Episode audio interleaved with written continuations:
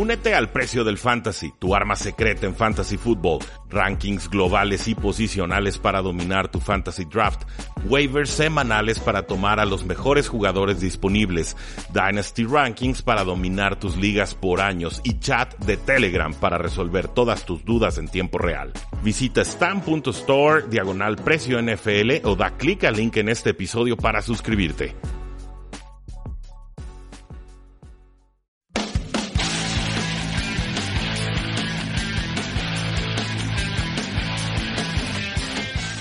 Saludos a todos y bienvenidos a un programa más de Tres y Fuera, donde la NFL no termina y nosotros tampoco. Mi nombre es Rudy Jacinto, esto es Tres y Fuera NFL y el día de hoy vamos a platicar no, no sobre la agencia libre, no, todavía no sobre la NFL Draft. Llegamos a ese punto extraño en el que la primera ola de agencia libre ha transcurrido, las noticias empiezan a circular un tanto más lento y yo como analista NFL tengo que empezar a inventarme noticias para mantenerlos a todos ustedes entretenidos. Eso no es un problema porque generalmente consumo mucha información de la NFL, muchos artículos, si veo algo que realmente valga la pena destacar con todos ustedes, lo guardo en una carpetita en mi escritorio y de repente cuando me falta contenido saco una de esas notas y lo comparto con todos ustedes. Es lo que voy a hacer en esta ocasión. El día de mañana, les adelanto, vamos a platicar sobre los movimientos que se han dado en agencia libre y eh, sobre los corebacks que van a estar llegando en este draft. Pero antes de eso, el día de hoy vamos a platicar sobre un artículo de InsightThePylon.com, Pylon con Y, y el artículo se llama Why Does Bill Belichick Hate the Fifth Round? Es un eh, artículo eh, que se traduce como ¿Por qué Bill Belichick odia la quinta ronda. Un artículo escrito por Dave Archibald, alguien que pues tiene bastantes conocimientos de la NFL. Inside the Pylon en general es una de las páginas que más disfruto leer porque es contenido muy especializado y, generalmente no tan estrictamente apegado a lo que está sucediendo en el día a día de la NFL. Creo que tiene una visión un poco más panorámica, más amplia y, generalmente te ayuda a pensar de forma distinta y más avanzada y importante, e inteligente de la NFL. Es lo que podría decir al respecto. Dice la noticia, es una nota del 10 de marzo del 2019. Para los Patriotas, como para todos los demás, el draft es un tiempo crítico para cubrir tus necesidades. Dice la nota, pero también Bill Belichick no solo tiene éxito, sino que hace mucho énfasis en la versatilidad. Entonces se pregunta Dave Archibald, ¿qué demonios está pasando con los Patriotas de Nueva Inglaterra y las quintas rondas? Esto, bueno, a raíz, por supuesto, de que los Patriotas de Nueva Inglaterra se deshicieran de una quinta ronda del 2020 por el pass rusher de las Águilas de Filadelfia, Michael Bennett, un jugador de 34 años, quien yo creo va a rendir bastante bien en esa defensiva. Además, bueno, creo que llega ahí emparejado con una séptima ronda del 2020. Pero, eh, vamos, eh, ¿Qué es lo que hacen los Patriotas en Nueva Inglaterra con la quinta ronda? ¿Y por qué los Patriotas parecen siempre estar tan dispuestos a deshacerse de sus quintas rondas a cambio ya sea de jugadores veteranos en pretemporada para tratar de ver si encajan en el equipo o eh, durante la temporada para cubrir ausencias, lesiones, etcétera que el equipo necesite para llegar mejor y de forma más solvente a la postemporada? ¿Qué clase de jugadores han sido cambiados con estas quintas rondas?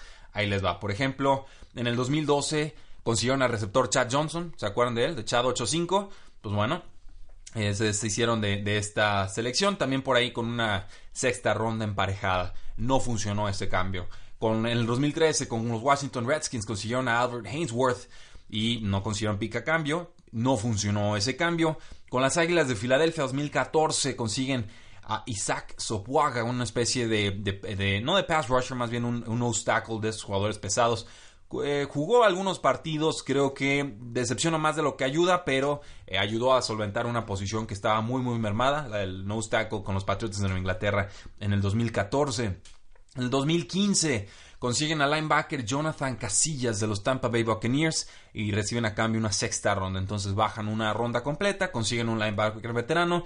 y creo que ese 2015 fue el año en el que ganan el Super Bowl. Tenían eh, bajas importantes en la posición de linebacker y llega Jonathan Casillas junto a otro jugador, aquí Mayers, que, creo que él fue de los Gigantes de Nueva York, él sí fue muy buen pass rusher. Creo que este, este cambio de Jonathan Casillas termina funcionando bien. 2016 con los Houston Texans, eh, quinta ronda por Kishon Martin y además reciben una sexta ronda a cambio. Eh, no se le recuerda mucho a Kishon Martin, pero sí tuvo contribuciones en esa temporada. Hubo muchas lesiones, muchas ausencias. Eh, creo que en general se le puede llamar un pique exitoso en el sentido de que contribuyó en esa temporada y los mantuvo solventes a lo largo de esa campaña. En 2017 con los Cleveland Browns mandan una quinta ronda y consiguen al linebacker, al pass rusher Burkavius Mingo. No tuvo gran impacto, no fue hasta que aparece, si recuerdo bien, con los Seattle Seahawks y que ahí pudo tener algo de, impacto, pero con los Patriots de Nueva Inglaterra en realidad sus contribuciones fueron bastante, bastante nulas. Creo que ese pick no funciona. 2018 consiguen a Cassius Marsh, otro eh, supuesto pass rusher por una quinta ronda. No funciona del todo bien. 2019, por supuesto, mandan el, ese pick, quinta ronda 2019 por Josh Gordon. Creo que este sí funciona para los Patriotas de Nueva Inglaterra, pero además a cambio reciben una séptima ronda del 2019. Entonces, sí, los Patriotas están muy dispuestos a deshacerse de sus quintas rondas. Ya han habido muchos movimientos que han hecho los Patriotas eh, durante campañas, en pre-campaña. Eh, no todas necesariamente quinta rondas, pero la quinta ronda parece ser la que más dispuestos están a vender. Por ejemplo, por cuarta ronda se han conseguido al cornerback Akib Talib, un gran éxito con los Patriotas. Sí, se lastimaba, pero innegable su contribución versus lo que pagaron. Eric Rowe, una cuarta ronda también, creo que contribuyó de forma adecuada. Eh, Martellus Bennett, cuarta ronda, creo que también contribuye más de lo que termina siendo lastre en el, en el vestidor. No tanto como me hubiera gustado o esperado, pero creo que eh, se puede decir que se amortiguó esa, esa cuarta ronda que se pagó. Cuarta ronda por Dwayne Allen, eh, cumple así a secas, llega a los Indianapolis Colts, no contribuye por la vía aérea, buen bloqueador por tierra, se queda varias temporadas con Patriotas, creo que en general fue, fue exitoso. El linebacker John Bostic, eh, decíamos el linebacker Kim Ayers, los defensive backs Johnson Bademosi y Jason McCurdy, todos ellos cambiados por una sexta ronda. Entonces, obviamente los Patriotas han detectado algo, algo que la mayoría de los equipos de la NFL no parecen estar tan dispuestos a hacer, y es que en la cuarta, sobre todo en la quinta, en la sexta y en la séptima ronda es muy difícil acertar en el draft, conseguir un jugador que sea de verdadero impacto y que muchas veces más bien lo que conviene es mover ese pick por algo de experiencia o de profundidad veterana que sepas te va a poder ayudar. Entonces estás cambiando una incógnita, cuatro, bueno, cuatro años en realidad de un contrato novatos con un jugador que quizás no tenga tanto impacto o que quizás se pueda convertir en una superestrella, pero la tasa de acierto ya es bastante más baja y a cambio eh, van por la, apuesta segura, un jugador que yo sé que me puede apoyar, que puede contribuir, que podrá funcionar o no, pero por lo menos ya lo he visto jugar en la NFL y por lo tanto se vuelve más fácil predecir su impacto y cómo lo podemos adaptar a nuestro esquema. Ahora, eh, los Patriotas han hecho esto desde tiempos inmemoriales, en serio, lo, han hecho bastante. No digo que hayan tenido mucho éxito con ello, como, como podrán ver de la lista anterior pues yo me quedaría con los nombres, eh, quizás Jonathan Casillas, me quedaría con Kishon Martin, que contribuyó, con Josh Gordon, indudablemente, y que creo que Michael Bennett también va a acertar. Eh, de ahí en más, el resto de los nombres no son muy esperanzadores, sinceramente, pero eh, vamos, tenemos que compararlo con la clase de jugadores que han conseguido los Patriotas de Nueva Inglaterra en esas quintas rondas o rondas tardías. Por ejemplo, qué jugadores han conseguido los Patriots de Nueva Inglaterra del 2000 a la fecha. Voy a leer una lista, voy a dar mi impresión general, así básicamente diciendo si el nombre resuena en mi cabeza, si es un nombre que sepa ha tenido un impacto con los Patriotas o si fue un nombre que quedó en el olvido. Eh, Dave Stechalski, tight end del año 2000. Yo no lo recuerdo sinceramente, estuvo en nueve juegos, no tuvo impacto. Jave eh, Marriott, un nose tackle del 2000 también, Cero juegos con los Patriotas, no tuvo impacto. Hakim Akbar, 2001, linebacker, 10 juegos, no tuvo impacto. Eh, Dan Copen, 2003, centro de los Patriotas, 136 juegos, titular en 132. Una de las grandes gangas que han encontrado los Patriotas en Inglaterra a lo largo de esta dinastía. Fue un gran acierto. Receptor P.K. Sam, 2004, dos juegos. Con los Patriotas obviamente no fue de impacto. Ryan Claridge, linebacker 2005, Cero juegos con los Patriotas, claramente no fue de impacto. Ryan O'Callaghan en el 2006, un tackle, 51 juegos con los Patriotas, solo 20 como titular. Eh, para una quinta ronda no pareciera ser demasiado eh, problemática la selección, se puede hablar de un impacto eh, justo. Clint Oldenburg, ya vieron, no lo puedo ni pronunciar, obviamente no estuvo en la NFL, estuvo solamente en dos juegos, eh, no, no fue de impacto. ¿Qué tal el receptor Matt Slater? 157 juegos con los Patriotas, solo 3 como titular porque Matt Slater no es un jugador que contribuya en la ofensiva. Es una estrella de equipos especiales que eh, regresa con los Patriotas en esta próxima campaña. Un aciertazo, pero como podemos ver, muchos de los aciertos que tienen los Patriotas en esta quinta, sexta, séptima rondas eh, generalmente o muchas veces son en equipos especiales. El tackle George Bussy del 2009, cero juegos con los Patriotas, negligible su impacto. Soltan Mesco, un punter que estuvo en 56 juegos con los Patriotas, eh, contribución adecuada, seleccionado en el 2010, fue prontamente reemplazado. Eh, Marcus Cannon, el tackle de los Patriotas, actualmente titular del equipo, este jugador fue seleccionado en el 2011. 100 juegos con los Patriotas, 54 como titular, un aciertazo. El tema con eh, Marcus Cannon es que tenía un tema ahí de, un diagnosis de, linfoma. Eh, lo supera, termina superándolo. Se le considera un talento de rondas más altas, pero los Patriots apuestan por él. Obviamente con el tema de la, salud, siendo un, gran riesgo de que no pueda eh, jugar en la NFL. Lo supera y ahí están los resultados. El tight end Lee Smith, seleccionado en 2011, 107 juegos con los Patriotas, 66 como titular. Eh, no recuerdo mucho sus contribuciones, pero claramente estuvo en muchos juegos y los Patriotas seguramente lo valoraban como bloqueador. Entonces creo que ese fue una buena selección. Joe Cardona, el long snapper, seleccionado en 2015 por los Patriotas, 64 juegos, obviamente cero como titular, special teamer de la Universidad de Navy. Eh, impacto adecuado, o sea, quinta ronda es titular, no lo hemos cortado, pues no sirvió. Y por último, Jawan Bentley, un linebacker de la Universidad de Purdue, estuvo en tres juegos y no ha tenido mayor impacto en la NFL. Entonces, de las 15 selecciones de quinta ronda de los Patriotas, eh, por lo menos seis de ellas eh, no tuvieron impacto, no tuvieron ni un solo juego con el equipo.